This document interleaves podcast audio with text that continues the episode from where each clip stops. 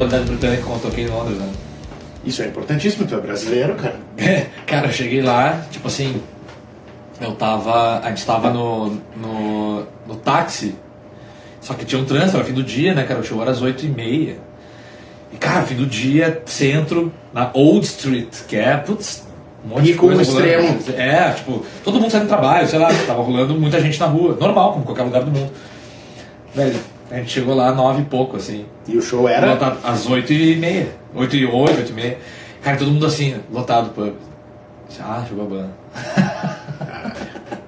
Bom, já começamos o Minuto do Rock live com um caos, já estamos ao vivo. Daniel Tesler aprontando em Londres, ah, que é o do Rock. Esse é mais um Minuto do Rock live, onde eu tenho a oportunidade de trocar uma ideia com pessoas ah, do mundo da música, não necessariamente músicos. Já falei com músicos, já falei com produtores de conteúdo, eu já falei com jornalistas. ah, então eu tenho ido atrás sempre de trocar uma ideia com pessoas que não só vivem de música, mas que vivem no mundo da música, né? Que vivem música, por assim dizer. Hoje é uma honra estar com esse rapaz, esse Schoffen, aqui do meu lado. Ah, eu sou do rock e eu vou deixar que ele se apresente. Olá, eu sou o Daniel Tessler e sou músico, brinco de atuar às vezes, Ah, sou produtor também. Putz, eu nem sei mais o que eu sou na real, é tanta coisa hoje em dia, né? Tudo é multi. Mas eu não sou blogueiro, isso eu não sou. E não pretendo ser tão cedo. Sabe que quando eu, quando eu comecei o, o canal, eu comecei só no Instagram, né? Hum. E pra tornar a página comercial, Sim. o tio Mark te obriga, e essa é a palavra, a fazer um Facebook. Ah, pra poder sim. vincular e aí torna Claro. a, a página do Instagram. Sim. E aí, quando eu fui fazer no Facebook, tava ali a, qual era o tipo de, de serviço que tu ia prestar, eu botei blogueiro. Ah, só. blogueiro. blogueiro. Cara, eu não sei. Eu, Eu não acho que eu sei. sou um vlogger, né? Não um blogger. É, né? mas as coisas meio que andam juntas, assim, eu acho. Eu não sei nada disso. Na real, eu sou uma topeira completa nesse, nesse aspecto. Eu não Sim. sei mexer em tecnologia, assim. Apesar de eu usar muito Facebook e as pessoas que me seguem, enfim, eu sempre posto bastante, tá? Mas eu não sei ah, angariar público dessa maneira e eu não sei manter um diálogo. Eu sou uma besta, na real, cara. Eu não sei manter Bom, o que diálogo. eu posso te dizer é que uma coisa que eu sei que eu não sou é youtuber. Ah, só- ah, isso é outra coisa. Isso eu não sou. Ô, meu, os caras estão ganhando, sei lá, 100 mil ou Não, mais. daí, daí a gente cruza objetivos, porque o nosso objetivo como músico não é ganhar dinheiro. daí Não, é- não, não. Se for, seria depressão imediata, né? Estaríamos, estaríamos aí tocando uns tunts-tunts na vida e angariando públicos gigantes e vendendo a nossa alma ao diabo.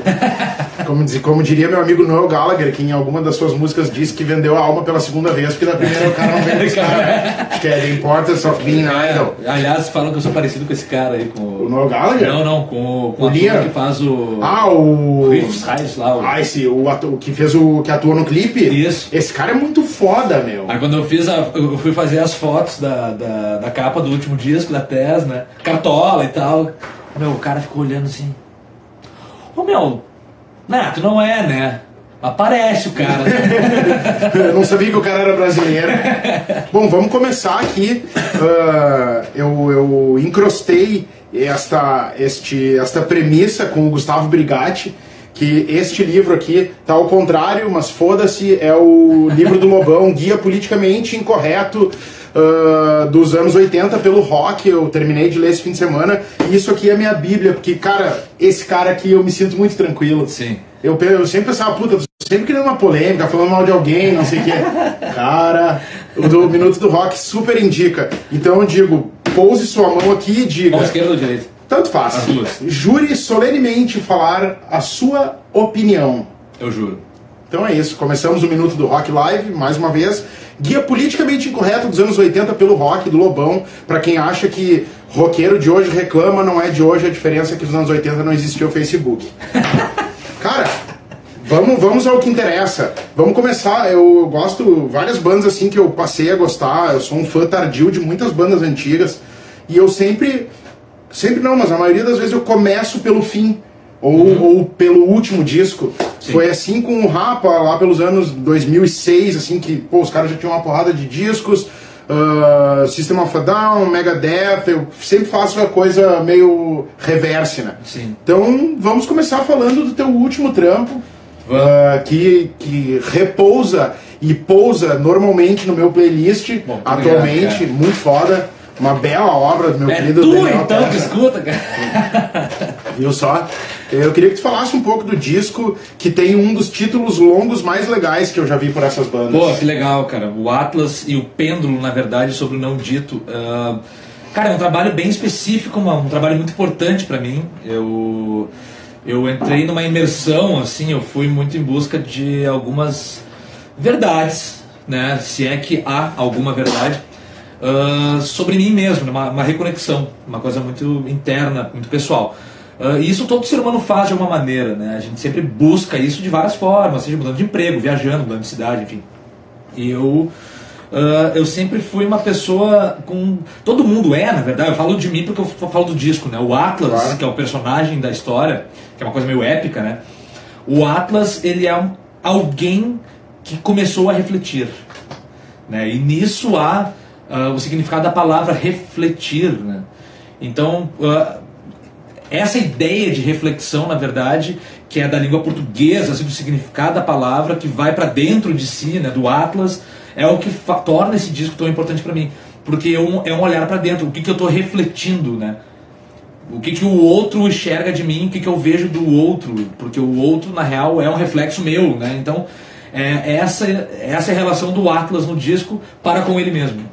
E, e foi muito importante, assim, cara. Eu fiquei muito tempo escrevendo ele, eu acho que quase um ano, né? Socado dentro de casa. Eu Só morava- questão de composição mesmo. só composição, arranjos e letras e músicas mesmo, gravando demos em casa, com celular mesmo, assim, tipo, Sim, com sim, sim. voz. Sim, a famosa pré-produção, né? É, fazendo tudo isso aí. O embrião. Até, até eu começar a encontrar com o Guedes, né? Com, com o Gabriel Guedes, que é um talvez o maior guitarrista que tem no Brasil, na minha opinião. Sim.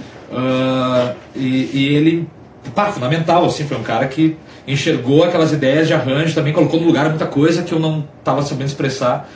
E acreditou no trampo, né, cara? Então ele abraçou, produziu, né? Enfim. Ah, mas é um disco muito importante, cara. Passei muito tempo, eu morava no Copan ainda, lá em São Paulo. E, que é um prédio simbólico também Sim, nesse sim. sentido, né? Porque ele tem muita história, muita coisa aconteceu lá, né? de nascimentos a mortes, né? O Copan briga todas as, as vertentes da vida e da morte. Muita energia, né? Ener- exatamente. E muita gente lá, né, cara? 5 mil pessoas moram lá dentro, né? É, é- são- é um complexo de seis edifícios. Mas enfim, É muita história. voltando, voltando ao, ao disco, eu tava lá, né? E, e o, o Atlas ele, ele passou, ele não, ele não passou a existir, ele, ele simplesmente voltou, né? Porque ele é aquela pessoa, aquela criança questionadora que eu sempre fui e por algum ou vários motivos ao longo do tempo eu fui meio que Guardando. guardando, é, ou calando a boca, assim, sabe? E, e, e pecando comigo mesmo nesse sentido, né? Deixando de ser quem eu sou, talvez, ou fui tentando ser algo que eu não sou. E a grande verdade que eu aprendi com o meu querido Messier é que a gente nunca vai ser aquilo que a gente não é, né? E eu, eu no Atlas eu, eu consegui encontrar isso aí, assim. E botou pra fora, com perdão do francês, para caralho. Com perdão do Brasil. Ah, é, eu acho. Eu, pra mim é muito importante. É um disco que eu sei, o pessoal do selo me falou isso aí. Ah, alguns jornalistas amigos falaram isso aí. Aliás, um beijo pro Brancato, pro Lúcio Brancato, que conseguiu. ah, que tá com. Vamos fazer aqui a propaganda já, que tá com um programa genial. ah, é muito foda. cara. Genial, genial. O Brancato ele tem sido um dos meus guias musicais, assim, porque ele posta muita coisa. Sim, sim, então sim, sim. eu não, não é sempre que eu tenho que eu paro para ouvir o programa. Ah, várias vezes ele tá ali, Lúcio Brancato ah, entrou ao vivo. Ah, é que ele, ele faz o programa. E, mas principalmente as coisas que ele posta, os discos que ele posta, ele postou hoje ou ontem a capa do, do disco da Fancalister. Aham. Que é um aham. puta disco. É, é e, e, tipo, esses tempos até eu tava falando pro Brigatti, que eu encontrei um amigão meu que eu não, que eu não via há um tempão. E ele falou, porra, Du, por tua causa, eu vendo o Minuto do Rock, eu tirei minha guitarra do armário, voltei a tocar, mandei regular a guitarra, tenho ido atrás dos discos que tu indica, pelo menos pra eu dizer, pá, esse eu gosto, esse eu não gosto, o Dudu tá viajando, esse é uma merda, tá ligado? Sim. E eu acho que é, o cara presta um baita serviço pra pessoas como nós que somos da antiga atualmente. É, mas é verdade, cara. E eu, eu, eu acho que o Lúcio, além de tudo, assim, ele tem um, um bom gosto artístico e musical é, acima da média, né? É estileira pra caralho. É, pô, o bigode, o bigode é, é um mod, né, é. cara? Ele é um mod. Mas assim, Uh, e ele executou o disco na íntegra. E ele foi um dos caras que me falou isso aí, o pessoal do selo falou também. Falaram coisas para mim assim, cara, tipo, talvez esse disco nunca aconteça nesse nosso período. Porque ele é, é, muito extenso, é um disco demorado e tal. Mas ele tem um tipo de informação que as pessoas que hoje não escutarem, quando escutarem, vão pensar: cacete, cara. Eu, eu senti um elogio, claro, aquele fracasso anunciado, assim, né, tipo, ah, que merda, minha maior obra até agora não vai ser ouvida mas eu sei que ela é relevante de alguma maneira, sabe? No futuro, talvez aconteça, assim. E me dou satisfeito, assim, é um disco que foi, que para mim ainda é muito importante, reverbera em mim, né, muito, muito forte, assim. E eu espero que alguma coisa aconteça com ele, mas também não não, não virou aquela doença tipo de banda, tipo, ah, lançamos o disco agora. Ah, agora cara, vai. É, na hora que, que for para acontecer, ele vai acontecer, sabe? O disco, o disco nada mais é do que uma das muitas portas, né? Sim. disco, EP ou single, não importa, a manifestação né, musical. Hum. Uh, um senhor chamado Ray Zimmer um dia, um dia falou para mim e minha querida banda Broderage que estávamos no processo de gravação, onde o Ray produziu o disco, né? E a gente estava, o disco, o disco, o disco, o ah. disco, o disco, o disco, o disco, o disco. tá, não vou perder a nossa uma hora aqui. E ele falou, Du, eu vou falar uma coisa para você. Deu, puta, já vem, né? A gente já não apelidou ele de tio à toa, né? Sim. Viramos sobrinhos, né? se você tem um disco bacana, ok. Mas se você tem uma banda legal, que é o que você tem, e você tá em casa sexta e sábado de noite, aí temos um problema, meu amigo. Porque o músico não é o teu disco que vai fazer a tua carreira. É, é tu tá na rua, se fudendo, tomando choque no, com é. a boca no microfone, Exato. tocando para cinco pessoas. Bah, bom, enfim, foi um dos um dos, não vou dizer esporro assim, mas foi uma da, um dos choques de realidade que foram importantíssimos para minha carreira, uh, para a banda naquele momento, porque aquilo lá foi o start para a banda começar a querer tocar sim. em qualquer biboca que seja. Sim, sim. E, e eu acho que o disco é uma porta. Como muita gente conversou com as nossas psico psycho conversas que temos fora do ar. Eu te falei um dia que, e eu aprendi isso também me fudendo, entre aspas, que nós, músicos, produtores de conteúdo, compositores, escritores, enfim, artistas, a gente é responsável única e exclusivamente pela energia de ação. Fez Sim. um puta disco. Agora, uh, a não ser que tu tenha aí um cheque para fazer um 20 milhões de reais neste momento agora, tu depende que as pessoas também estendam a mão para procurar o teu trampo. Né? Claro, né? sim. Porque sim. o nosso alcance é limitado, né? É, exatamente. É, ainda mais hoje, né? Eu acho que a, a gente tem uma facilidade hoje com a internet, né, de poder estar ao vivo agora, por exemplo, para você aí, mas também poder botar na vitrine, que é a internet, tá, tá lá o disco. Só que tu é tu. E o Liam Gallagher lançou dele agora também botou na mesma vitrine que tu, né? E ele é o Liam Gallagher.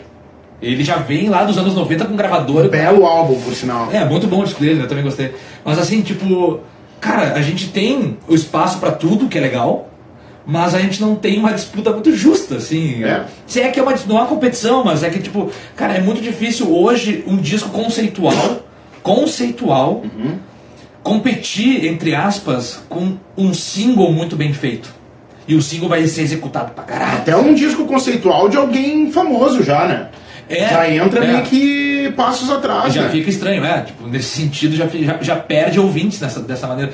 Porque o, o, natural que eu acho que acontece hoje é pegar lá o teu, teu pendrive, botar uma música, duas, trezentas músicas e não ouvir nenhum disco inteiro. Tu vai ouvir músicas de um disco. E talvez tu não entenda a ideia daquele disco, mas tu tem lá a tua playlist. Né? Então, a, o conceito do conceitual do disco, né, aquela coisa toda meio que se perde assim. E é por isso que eu não aposto tantas coisas assim, bah, esse disco eu quero. Cara, quando eu for fazer um show desse disco, e eu espero que seja.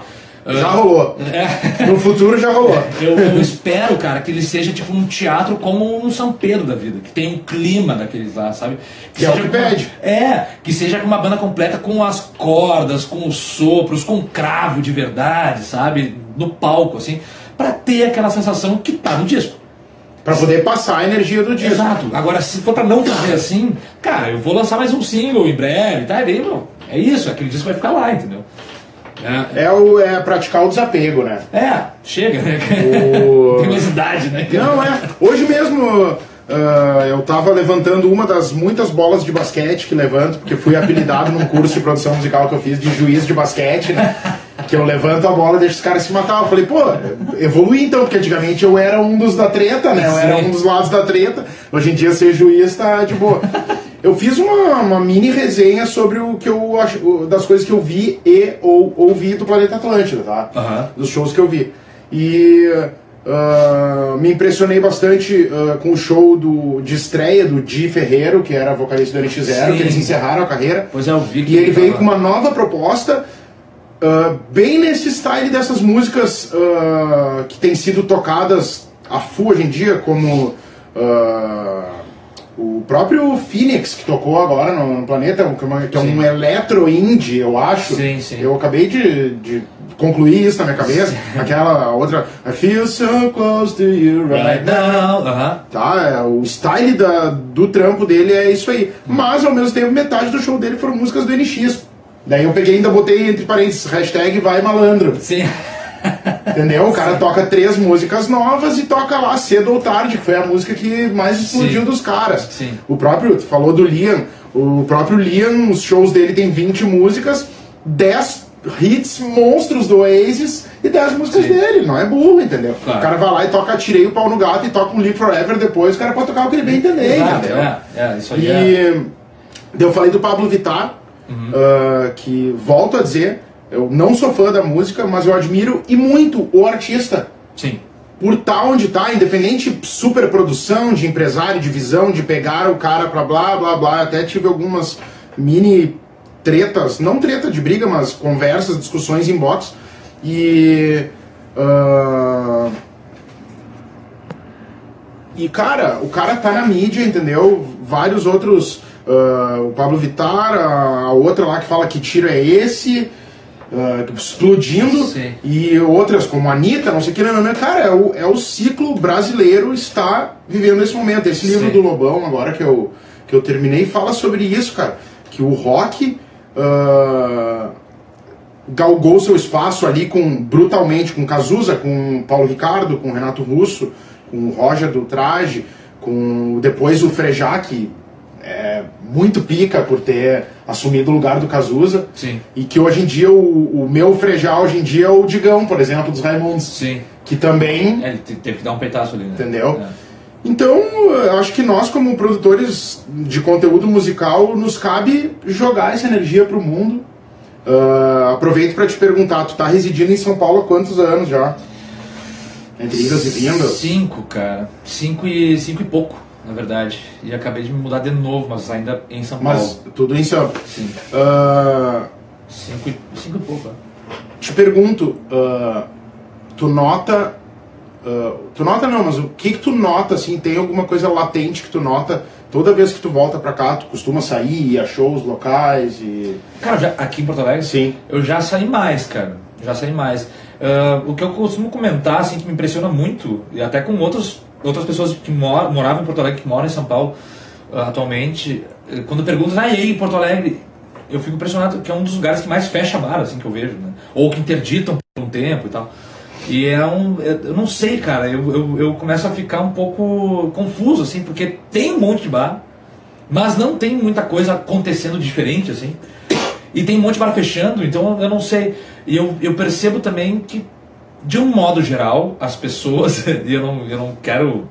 Eu generalizo para não ser pontual, assim mesmo. É a opinião, é a nossa opinião aqui, É. ninguém se magoa. é, né? O ofendidinho já basta o que já foi, né? Enfim. Ah, cara, que muita gente que tá aqui fala mal- muito mal de Porto Alegre. E continua em Porto Alegre, né? E eu, quando me dei conta que eu falava, não falava mal de Porto mas reclamava de Porto Alegre, tipo assim, puta que pariu, mas esse lugar de merda que Tava é. insatisfeito. Tá- Tava insatisfeito. Eu fui embora, saca? Tipo, não vou continuar aqui. Nunca mais toquei aqui, inclusive. É quer dizer, toquei, mas foi é, é muito esporádico, assim, é muito. Eu também. Não, mas é muito difícil, cara. Tipo, eu gostaria de tocar na opinião, eu gostaria de tocar no, no Ocidente, sabe? Que são os lugares clássicos, na verdade, né? Que é onde eu sei que vai ter um som bom. É onde eu sei que vai ter coisas acontecendo, assim, sabe? Só que é, eu também não sou ninguém, sabe? Então eu não posso chegar lá e pedir assim, meu, eu quero fazer um show aqui, porque ninguém vai ir. Ou, Ou alugar o lugar e é, fazer uma. também é muito difícil. E, e é muito, eu vejo isso aí lá em São Paulo também, cara. Tipo, ah, as pessoas são curiosas, elas querem ir nos shows. Elas vão nos lugares, lugar underground, assim, velho, buraco na rua. Vão, de gente. Sabe? Ou então um lugar que é mais ah, elitizado, entre aspas. Você tá- Rola aquelas feiras lá também, tipo, rola aqui essas Me Gusta, ah, Tem, evento ah, tipo de open stage, em lugar aberto. Tem, tem, tem, tem. Que eu acho Tem. que isso, eu sempre tem, bato tem nessa. de rango e de som. Eu sempre bato nessa. Sim. nessa tecla. Bota Seva e Rango. Ô meu, Não tem erro, né? não tem erro, tá ligado? Eu toquei já com banda e voz e violão em algumas dessas.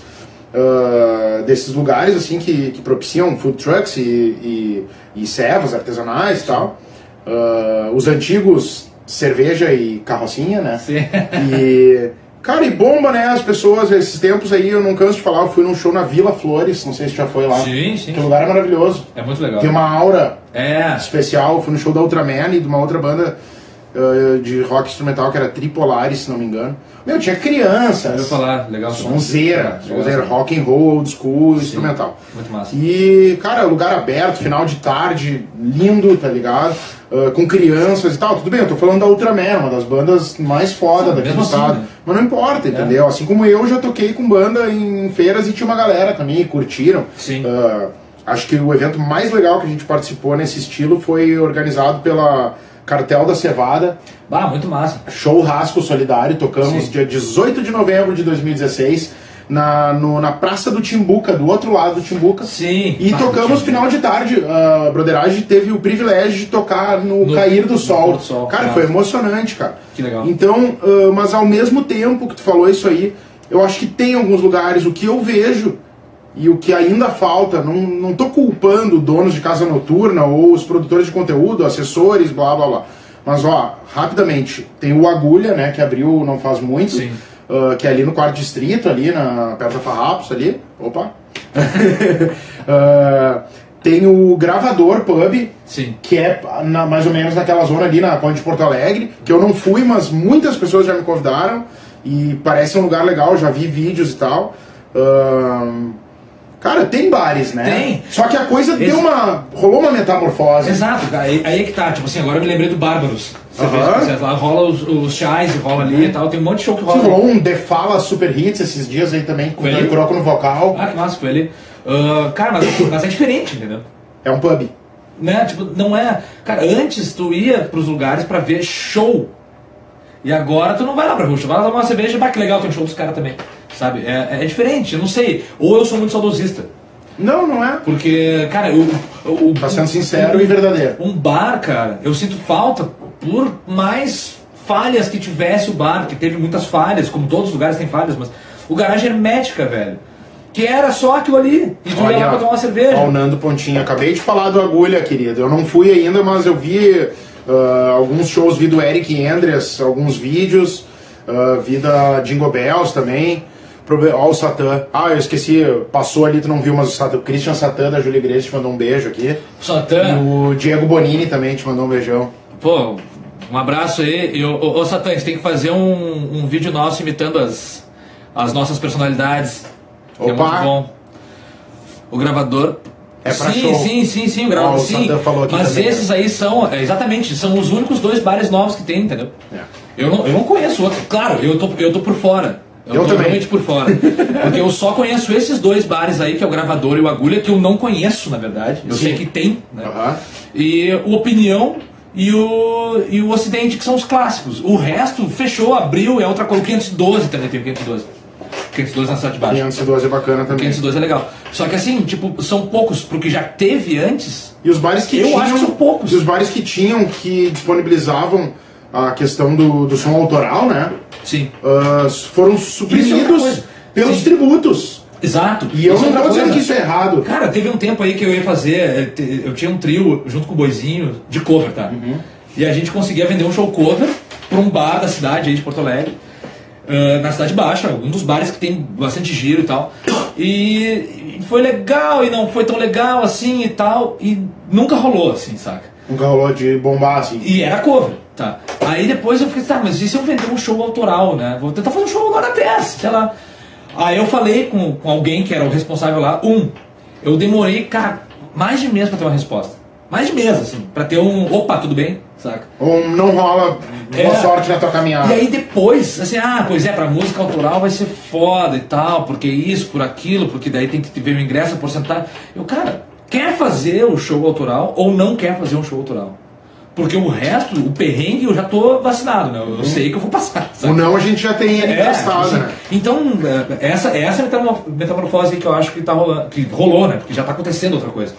Né? E esses bares, bares novos aí, o gravador Pub e o, e o, e o, o Agulha, Aham. o Agulha eu acho que é mais autoral ainda. Né? É, o, o Nando falou aqui do Divina, eu, eu ia chegar no Divina. Ah, o Divina tem rolado alguns shows de bandas ah, autorais, o- ah, não um grau de importância, mas assim, bandas com mais relevância. Teve Replicantes esses tempos. Tem Divina uma Comédia na- Divina Comédia na República, Na República. que é o bar que eu mais toquei na minha vida, com 736 bandas. E teve show do Rosa Tatuada também esses tempos. Mas, ah, acredito eu, posso estar falando merda, seco, se estiver assistindo ou se for assistir me corrija, mas tem rolado muito tributo. Muito. Sim. E os tributos invadiram, né? Ah, eu tenho uma banda tributo, Chili Peppers, a banda Getaway, acessa, não, tô brincando. Não, tenho mesmo, mas.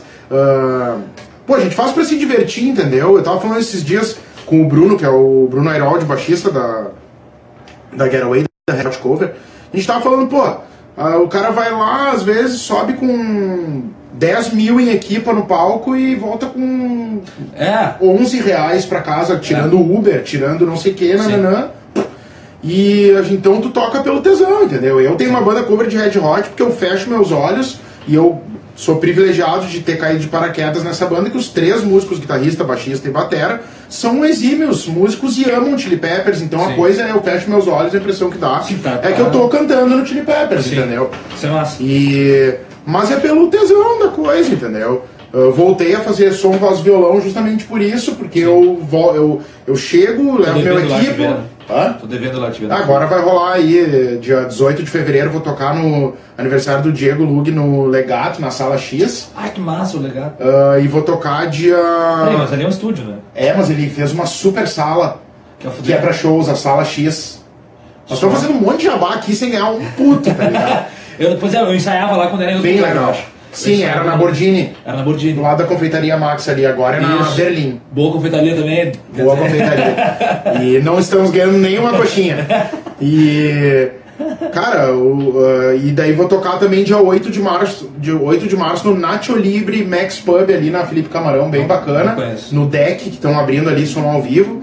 Uh, os trabalhos vão ser iniciados por Tonho Croco, dia 1 Que massa. E eu vou tocar na semana seguinte. Que massa. Ah, então, cara, o que que acontece? O cara tem que. que tu falou o negócio da metamorfose, né? Sim. Eu, ah, esse negócio que tu falou do Atlas, eu sofri essa metamorfose na noite. Voltei a tocar voz e violão. Toquei a FU em 2017. Queria ter tocado com banda muito mais. Óbvio que sim. Óbvio que sim. Caras como nós amam tocar, mas a melhor coisa que existe é tocar numa banda, tocar com mais gente, entendeu? É, cara, isso é uma coisa que, que eu, eu resi- tento resistir, assim. Tenho resistido cada vez menos, na verdade. Eu tenho pensado muito em fazer isso em qualquer lugar. Mas eu, putz, eu queria tocar os arranjos que eu imaginei, eu queria tocar as músicas que eu escrevi, sabe? E queria estar tocando com aquela turma lá que tá, que tá executando no disco, assim, sabe? E eu acho muito frustrante eh, ter que abrir mão disso aí, porque são canções interessantes. Não, não falo das minhas, mas de qualquer pessoa que tenha criado. Porra, tem que tocar isso aí, tem que tocar em algum lugar em que outras pessoas escutem isso, que isso vá adiante, né? Tu gravou o disco lá em Sampa? Gravei em São Paulo e aqui. Aqui eu gravei as cordas, gravei os sopros e. Isso só. Se for rolar um show e tu, e tu reunir essa galera toda aí, seria logisticamente mais fácil fazer o show aqui em Porto ou em Sampa? Tá, tá, tá, tá, tá. Cara, seria muito difícil fazer em qualquer lugar, na real. Em Santa, Em São- Quase no meio do na caminho. Ferrugem. Hã? Hã? Na beira Vamos todos. Não, assim, ó, na real, ah, lá em São Paulo existe. A, a maior parte da banda mora em São Paulo, que eu, que eu poderia tocar, né? Mas a música o cara encontra. Em Porto Alegre tem óbvio. os melhores, talvez, músicos que tem no Brasil saíram daqui, né? Na minha opinião também. Claro. Então aqui, pô, aqui tem um monte de gente boa. Só que pô, lá eu vou tocar e eu acho que a, a galera meio que se engaja mais, assim, pra fazer a coisa, sabe? Pô, tem uma pianista lá que é foda, que vai. que tá ensaiando, que vai tocar quando houver show, né? Aí tem um colega meu da pós lá que eu tô fazendo, de regência, o cara, putz, o cara é um puta pianista, um cara. é um- E agora eu descobri que o cara é um baita violinista. Ele disse, pô, meu, como é que tu não tinha tocado violino antes pra eu escutar, velho? Tem que tocar lá, tá aqui o disco. E o cara, não, vambora, tá na mão, já tá atirado, já tá tudo certo. Eu pensei, poxa, é aqui. ah, eu acho que seria difícil, um, porque eu não conheço também mais as pessoas, que quem eu conheci já foi embora, né? Não tá mais aqui. E, E o cara já tá de saco cheio de fazer show pra família é, ou não me aguenta, né? Ou não me aguenta, tipo assim, pá, esse cara aí Eu vai aguento. deixando. né? Ah, muito obrigado.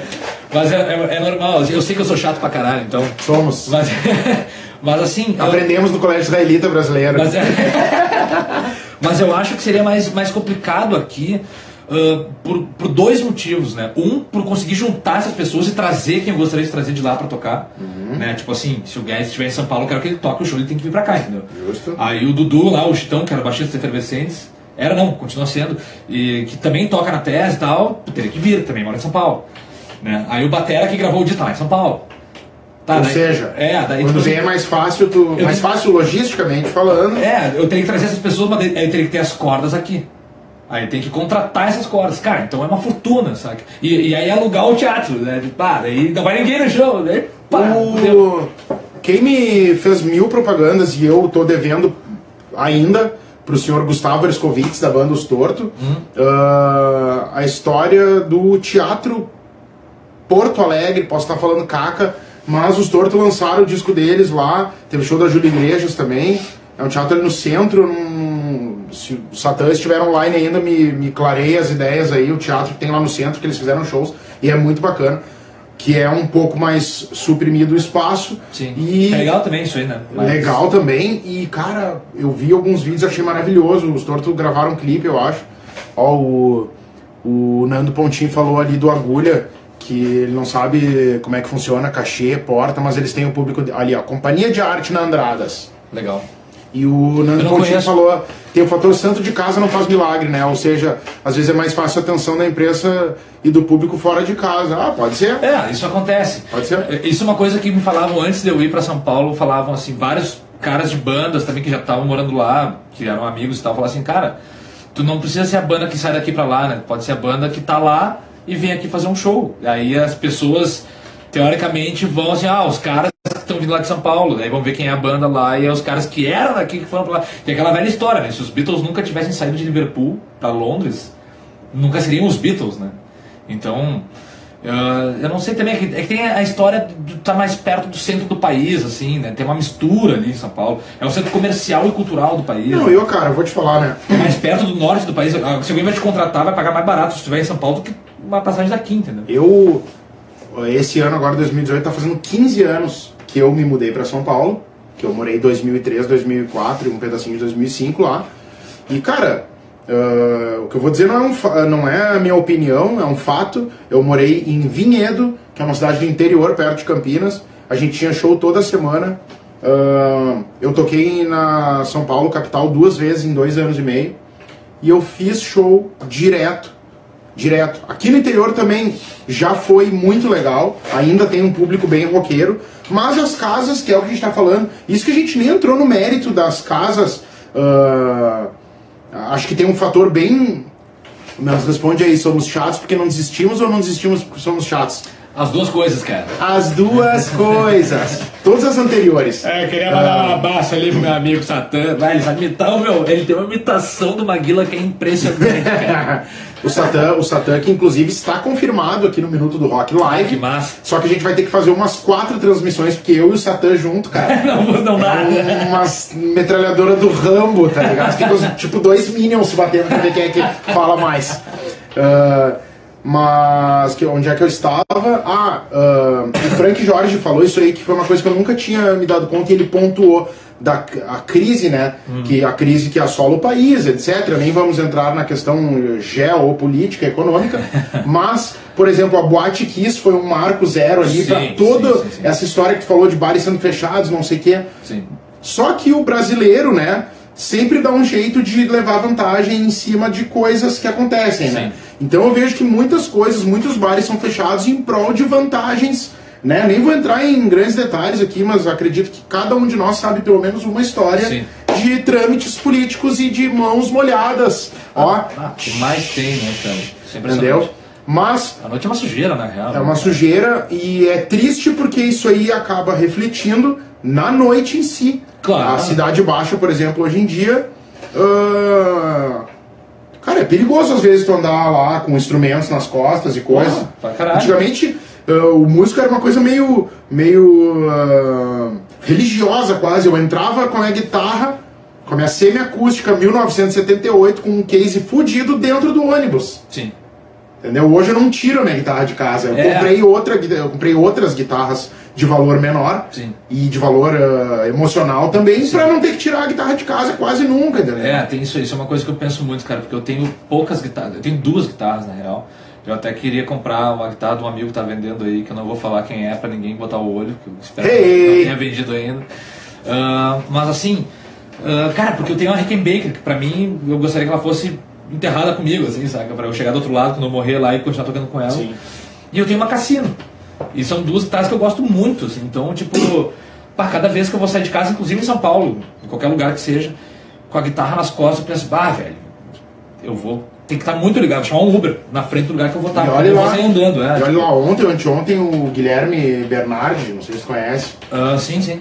era, foi isso, tocou, ensaiou, foi pra casa de um brother e quando tava entrando no Uber, eu não sei exatamente a história, Calçaram ele, bah. levaram guitarra, pedal, não sei o que. Putz, aonde foi isso? Eu não sei detalhes, entendeu? Mas eu. ah, Ah, a bateria do peixe foi roubada agora em São Paulo. Do Márcio Peixe? A bateria do peixe. Não tava sabendo. É, essa não Ah, o Claudinho Furman também tomou uma ruim esses tempos também, ah, entrando em casa, levaram um carro, guitarra, violão, blá blá blá. Olha isso, cara, tá louco. É foda. Tem que mandar num bunker, né? Deixar as coisas ali. O mundo, como é que é? As grades do condomínio são pra trazer proteção, mas também trazem a dúvida se é você que está nessa prisão. Exatamente. Mas voltando ao nosso papo aqui, te pergunto, não sei se tu pode falar, mas eu vou perguntar igual, porque o canal é meu. Ah, a pergunta que mais ouvi na minha vida, dita pelo meu querido pai, Paulo Sander, é: Ah. quais são os teus planos musicais? musicais. Cara, eu tenho um plano muito bem definido desde que eu comecei a tocar. ah, tocar. Tá? E esse plano se per- perpetua de uma maneira que é cada vez mais forte. E olha a volta que a dando pra poder falar. Né? Não, não, mas ele é muito simples, assim. Porque parece uma coisa muito ingênua, na verdade. Muito romântica.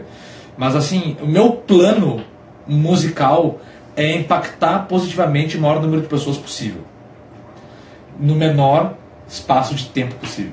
Ou seja, ah, o tempo da minha vida, que eu não sei qual é, mas nesse tempo impactar o maior número de pessoas possível com a música, fazendo música. Só que esse plano depende de muitas coisas, né? Tipo assim, da informação, né? Da, da- daquilo que eu vou transmitir. Então todas as ideias que eu tenho tido, e isso aí dá pra, dá pra tentar pescar na discografia que eu, que eu faço parte, né? Tanto com os efervescentes quanto com a Tess. Cara, eu, eu sempre falo sobre coisas que parece que se repetem, né?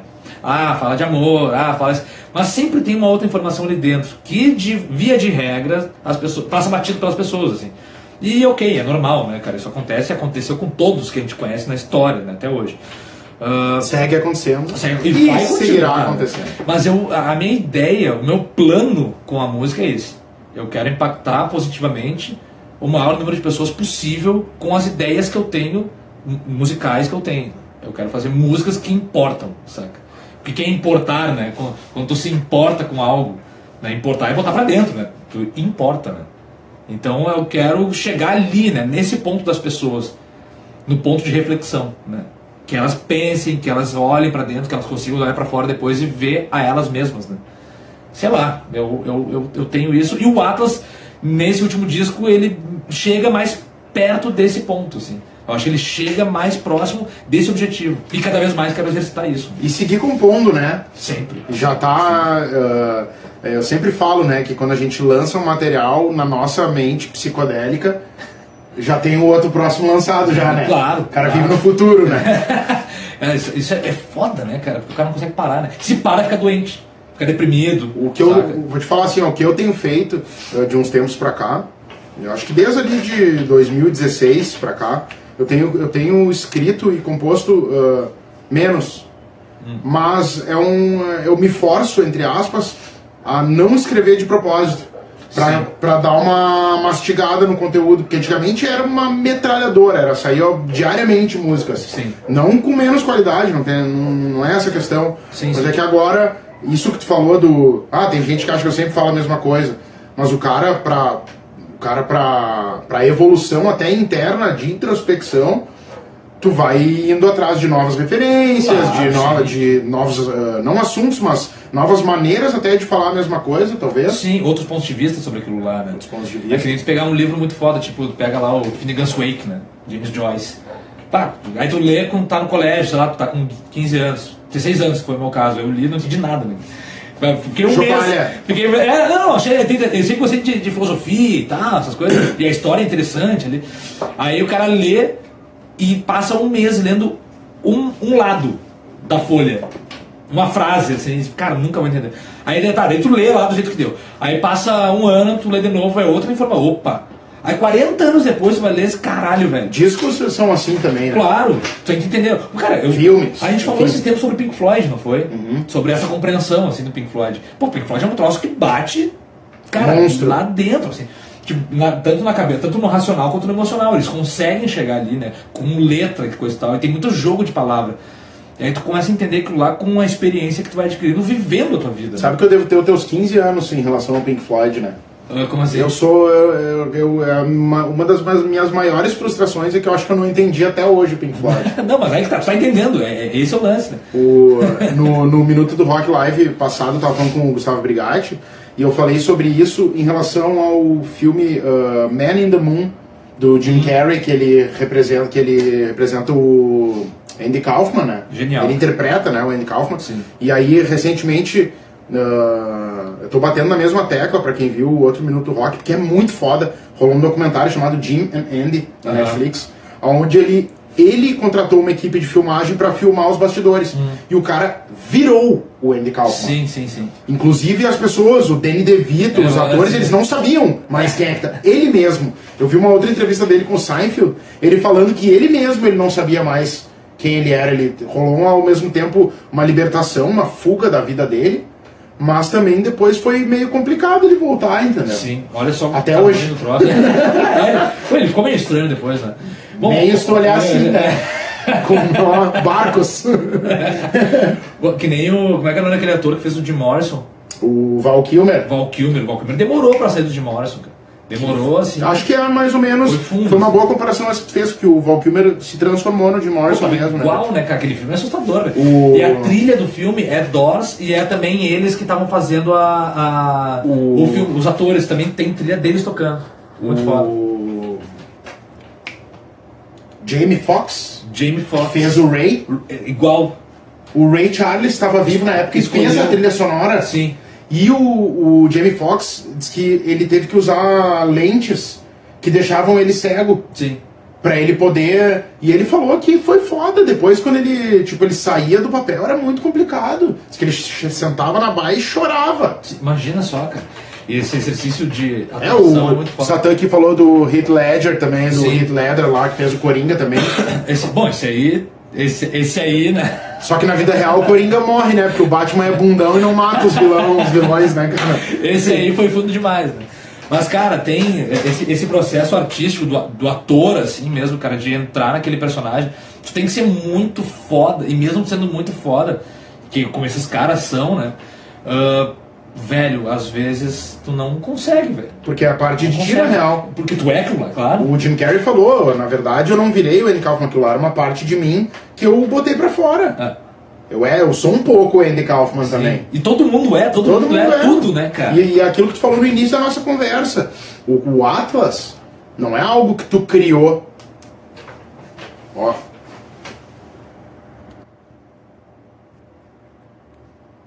Ó, estamos estreando uma transmissão ao vivo com novidades do Minuto do Rock Live. Pois Mas, é, olha só, o aguardando, Satã aguardando Christian Satan. Aí, ó. Aê! Vou tirar uma foto disso e vou postar Stories, cara. Foda! Peraí, deixa, deixa ele pra rua pra ficar mais frio aqui, ó. Tá? For pra E aí, lá, Satanzinho, ó. Olha ali, cara. Oh, yes! Ah, moleque. E aí, meu? E aí, meu, tá bonito, cara. Tô acompanhando vocês aqui, mas, cara, é que é legal ouvir vocês falando, mas dá vontade de falar junto, cara. Fala aí então, meu. Pô. Uh, bah, tô quase indo aí. hey, o, fiquei sabendo que o próximo Minuto do Rock é contigo, live. Sim, vamos, vamos, nós vamos fazer, viu, ô Tesser, a gente vai fazer assim, nós vamos usar quatro Instagram ao mesmo tempo. nós vamos fazer uma é, é, é, um para ti e um pro teu amigo imaginário, um para ele e o outro, né? Tá, claro, Não, eu entendi. Nós vamos, nós vamos usar os das bandas, nós vamos usar tudo junto ao mesmo tempo.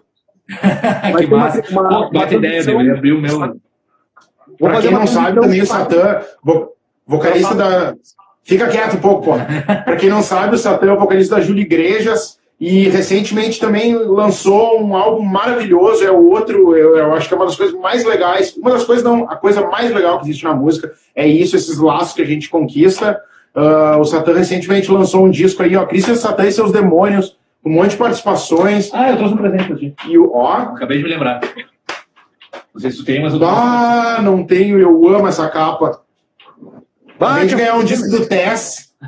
e tu sabe que o, a banda Billy Eye do Liam Gallagher te imitou, né? Porque o segundo álbum deles rola uma nudez assim. Eu acho que o Liam ah, é? fumou a tua capa. Pô, aí, ó, presente aí do senhor Daniel Tesla, o disco da Tess, essa capa maravilhosa. Quem é que fez essa capa aqui, meu? Cara, essa capa foi feita pelo Léo Lage e Léo pelo Lage. Gustavo Vargas. O Léo Lage está sempre nas bocas, né?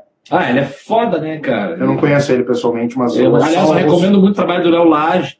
Assim, ó, o Léo Lage, o Gustavo Vargas, o Ricardo Lage, que é o irmão do, do, do Léo, e o Messias, cara, esses caras ali, eles fazem arte, eles fazem eu não, eu não sei explicar, na real, mas a, é uma obra de arte, é o disco que é a arte, né, que é, que é a música, e a obra de arte que vira, que é, é um troço visual muito foda. o Messias muito. voltou? O Messias voltou. Já fica a dica aqui, então.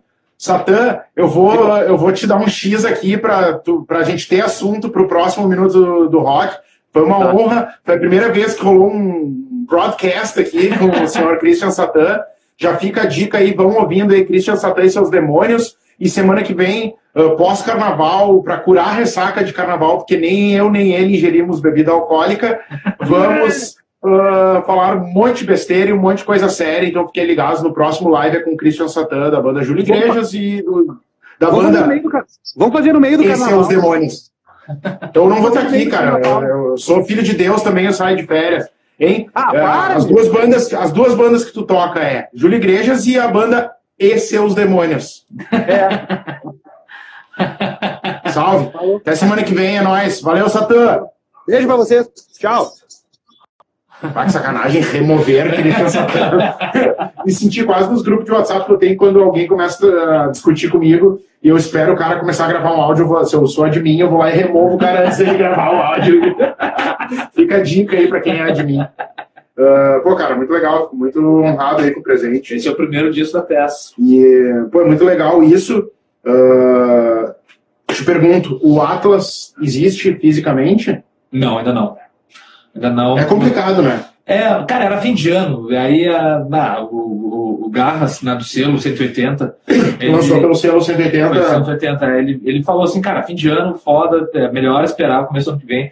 Então a ideia, eu, meu sonho é lançar em vinil tudo, né? Já fudeu. Mas, uh, por enquanto... Que atualmente acho até que tem um mercado mais fiel do que o de CD, né? É, existe um ritual para ouvir vinil, né, cara? E tu meio que tu ouve o disco é, e tu fica atento pro lado, aí tu vira o lado, né? O CD tu pula a música e... Ah, não, que é... E o Spotify?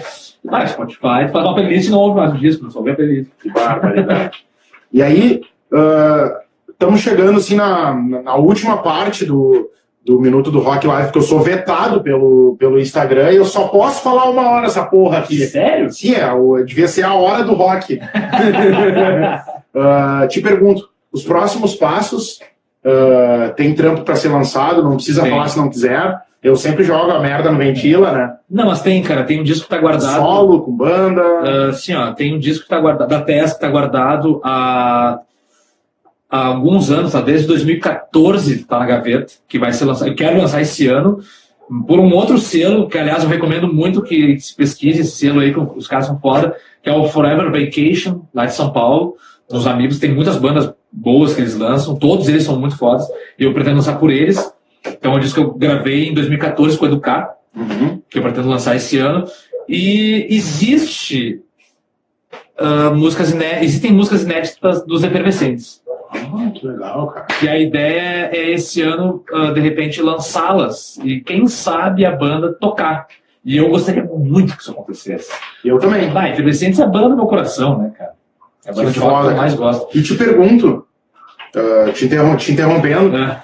ah, e o Satã é outro, cara. Eu, ah, o mundo tem jogado pessoas assim no meu caminho.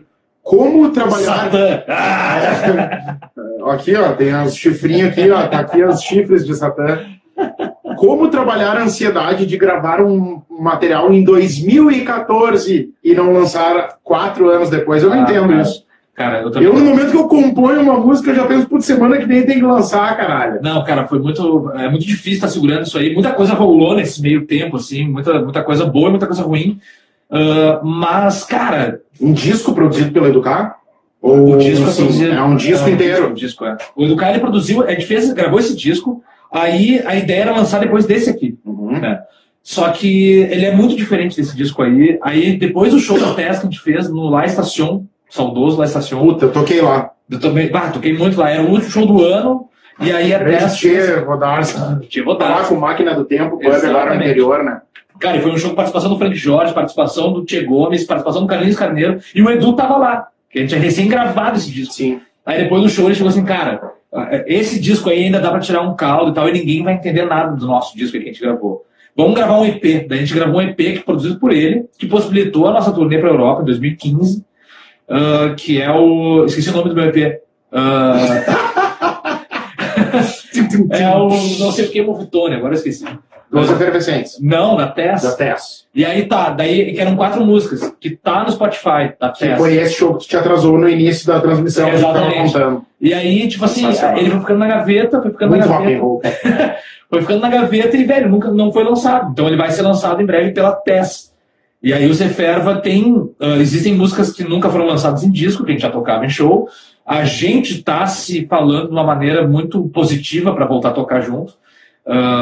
E a gente é apaixonado pela banda, né, cara? Tipo, a banda é muito massa. Sim. E existe também o lance de, de ter esse material de uma banda de rock, porque a tese é eu. Né? E eu quero muito ter uma banda de rock. Sei lá. Enfim, então vai ser lançado. A ideia é que seja lançado em breve. 2018 ainda. 2018. Ah, coisa boa, cara. Coisa boa, né? O cara ter coisas para lançar, né? Ah, sim, voltando à pergunta, a ansiedade, eu não sei como, como, como isso aconteceu. Só viveu. Só- é. E eu sou uma pessoa muito ansiosa. Vai, minha namorada não deixa mentir, ela me conhece muito bem, né? É, o. uh, Não, vai, o cara, tipo assim, ah, ela percebe que eu quero lançar coisas. Tipo assim, pá, tá gravando, tá fazendo isso e aquilo, e eu tô sempre preocupado com alguma coisa. E ela, né, calma aí. Ó, tá, tudo bem. Vamos Sim, ah. cerveja, vamos. não, que adiante, não que adiante alguma coisa, mas uh, eu e minha digníssima, às vezes ela olha pra mim e só fala assim, ó. Calma! É, tipo, Não tem como! porque o cara tá sempre pensando, tá, eu tô sempre compondo, né, na cabeça. Hoje na estrada, eu tava voltando na casa dela pra Porto Alegre. Peguei o celular e comecei a cantar, velho. E olha, não, né, não, não se faz isso aí, mas cantei e, velho, Não façam isso. eu fiz uma, eu fiz uma música inteira. Cantarolando Sem melodia, sem nada, assim, Não, saiu. não, com melodia. Com Tava melodia. rolando um som no carro. Não, não, eu tava rolando efervescentes, inclusive, eu tava ouvindo efervescentes. E eu desliguei o som, o rádio, e fiquei gravando no celular. Eu- Depois eu te mostro. Ó, falando da digníssima ali, ó. Dois ansiosos, então, aí. Não, mas. Sim? Ah, tá. Essa é a tua dignidade. É a eu, minha eu, eu, falar, não, essa aqui não é a minha. Oi, tudo bem? Ah, mas, cara, é foda, cara. Ah, mas é isso, né? Acho que é uma, uma questão de. A ansiedade é o cara também ah, viver um pouco no futuro, isso que eu tava falando, né? É. Pra gente já Projetar, foi né? lançado. É. Tá? E eu Já acho aconteceu. que. Eu tava falando isso aí esses dias com o brother também.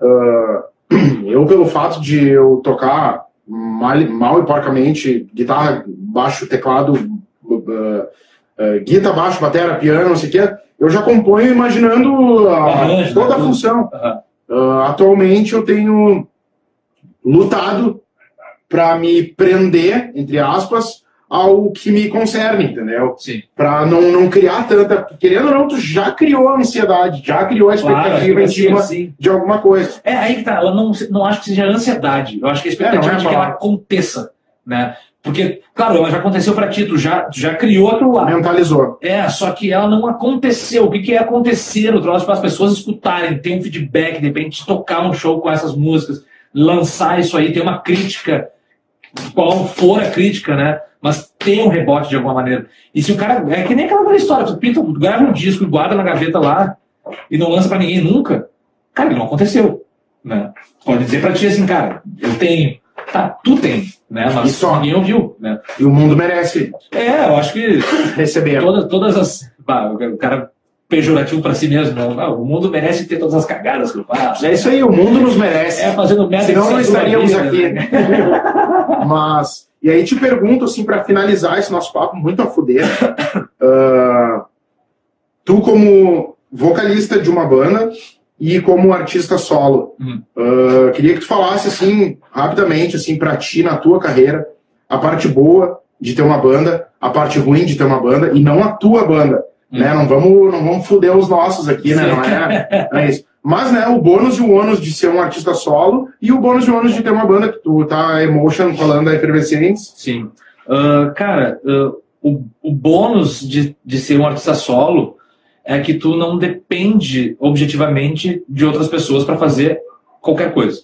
Né? Tu faz aquilo lá que tu precisa fazer ou que tu quer fazer e ponto. Tu vai compor da maneira que tu quer. tu No precisa- quesito decisões, principalmente, É. né? Por mais que tu possa vir convidar músicos e tal. Sim, é, tu- por mais que tu peça opiniões, tu vai decidir. Né? Uma banda, ah, uma, uma banda, um grupo, né? eu, eu vejo como o aspecto positivo, eu falei o positivo do solo, agora o positivo da banda, é tu poder dividir as coisas com outras pessoas e que estão, que essas pessoas estão vestindo a mesma camisa que tu. Elas acreditam junto contigo naquilo.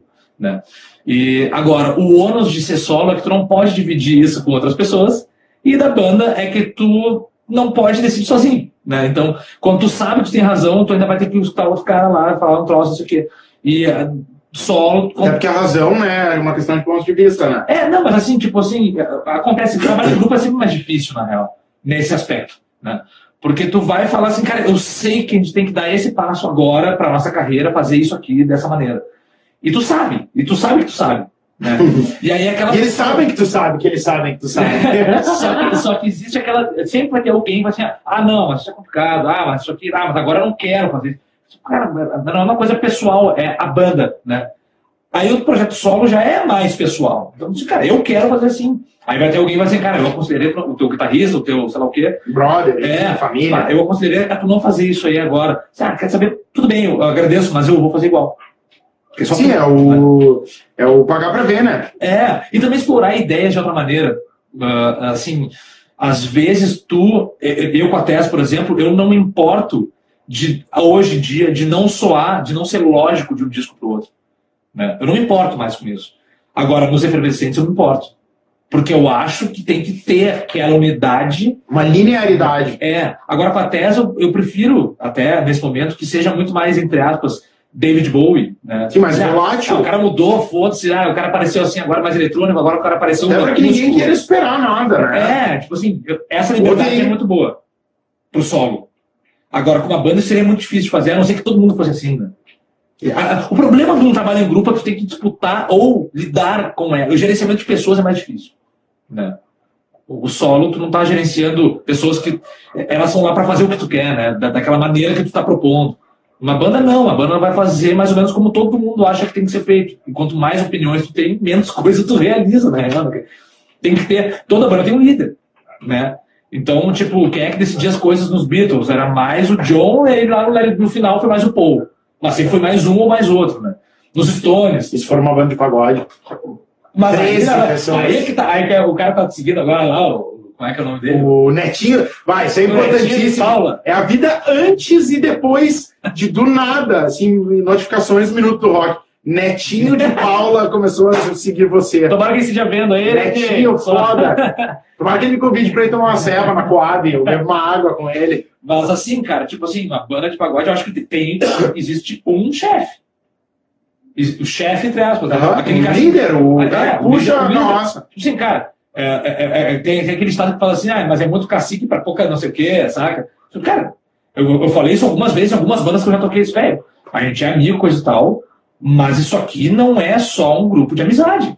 Isso aqui também é um trampo. Eu acredito nisso dessa, maneira. Então, assim, cara. Empresa. É, isso aqui tem que, tem que funcionar dessa maneira. Senão vai ser só no final de semana nós vamos fazer um som, sabe? É então, tipo, o lado bom, o lado ruim de ser solo e de ter banda é isso.